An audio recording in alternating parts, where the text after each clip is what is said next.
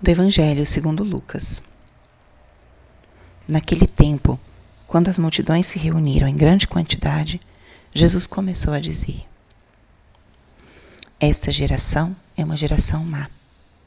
Ela busca um sinal, mas nenhum sinal lhe será dado, a não ser o sinal de Jonas. Com efeito, assim como Jonas foi um sinal para os ninivitas, assim também será o filho do homem para essa geração. No dia do julgamento, a rainha do sul se levantará juntamente com os homens dessa geração e os condenará, porque ela veio de uma terra distante para ouvir a sabedoria de Salomão. E aqui está quem é maior do que Salomão.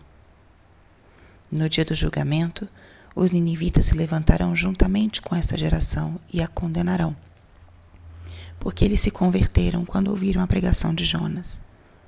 E aqui está quem é maior do que Jonas.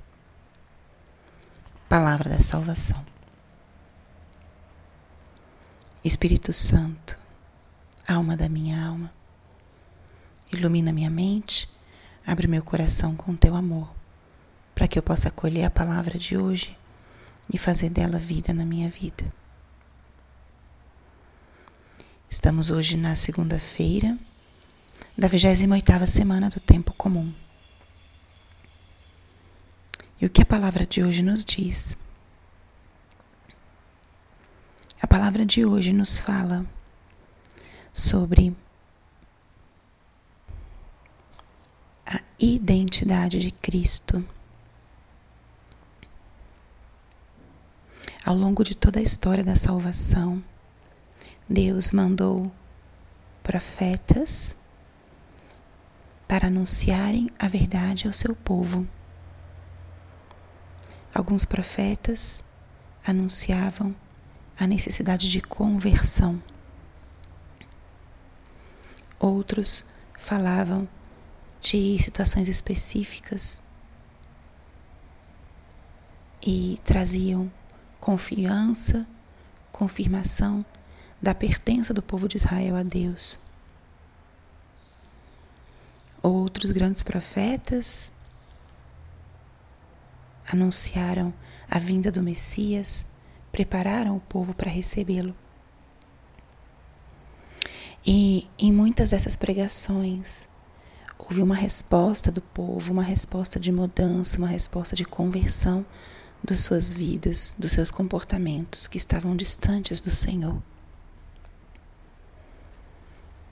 E Jesus foi o Filho de Deus feito homem, enviado ao mundo para fazer a nova e eterna aliança de Deus com o seu povo. Jesus não era somente um profeta, não era alguém que veio para anunciar um caminho de conversão. Ele todo era a mensagem. Sua pessoa, seus gestos, suas palavras. Ele era mensageiro e mensagem. Ele era o que propunha o caminho de salvação, de conversão. E ele, ao mesmo tempo, era o caminho. Só que o povo, principalmente o seu povo escolhido, não acolheu o que ele anunciou, não acolheu a verdade que ele trazia não acolheu o convite à conversão. E o que Jesus fala aqui é justamente isso. Ele alerta e condena como essa geração busca um sinal. Eles queriam que Jesus provasse que era o Messias, para poderem acreditar e acolher a sua pregação e a sua palavra. E Jesus o que fala? Ele fala de duas situações onde os profetas pregaram, as pessoas se converteram. E o que Jesus diz é que se se converteram pela pregação dos profetas, como vocês não vão se converter, sendo que quem está aqui é muito mais do que os profetas.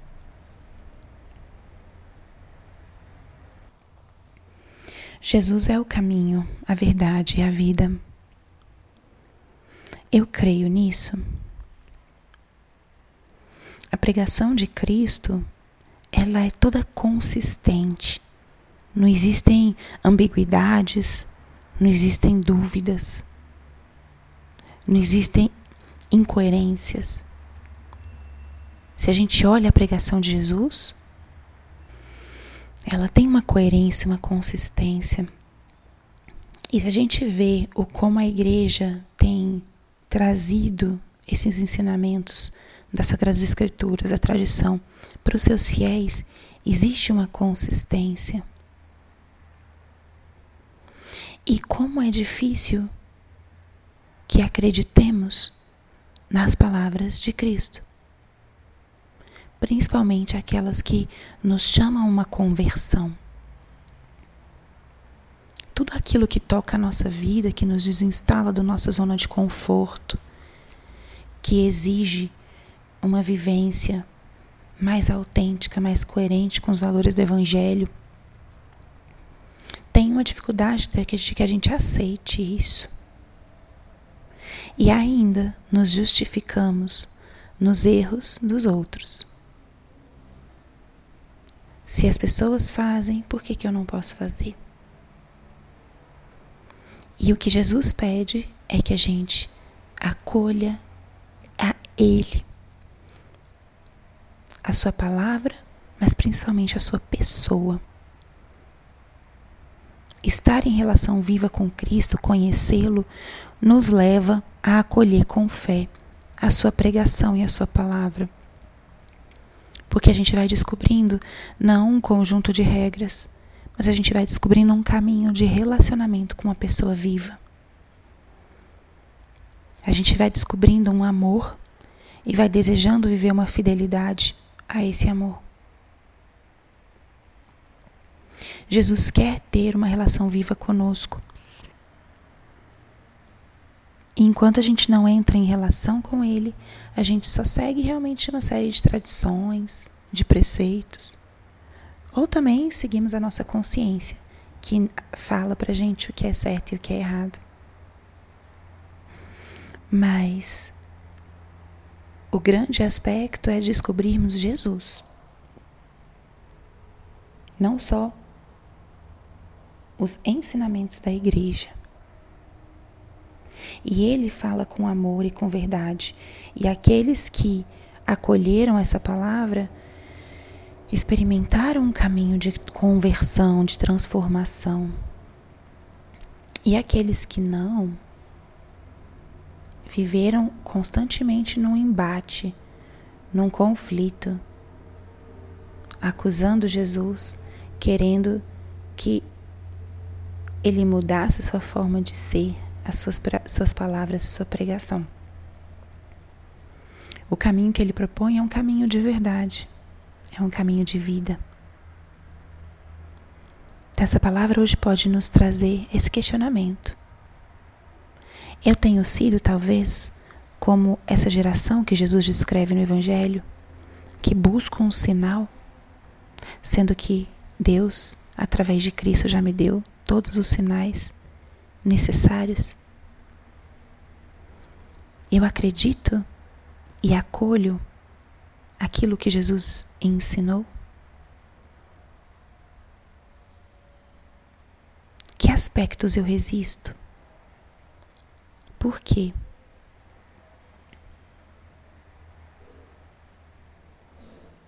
Que essa reflexão nos anime, nos impulsione a acolhermos a verdade de Jesus completa.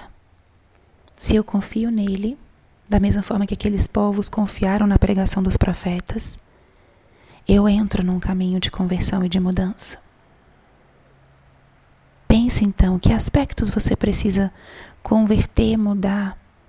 E não tenhas medo, porque quem te convida é aquele que te ama e aquele que te salvou e te apresenta novamente a salvação para que você a acolha. Glória ao Pai, ao Filho e ao Espírito Santo, como era no princípio, agora e sempre. Amém.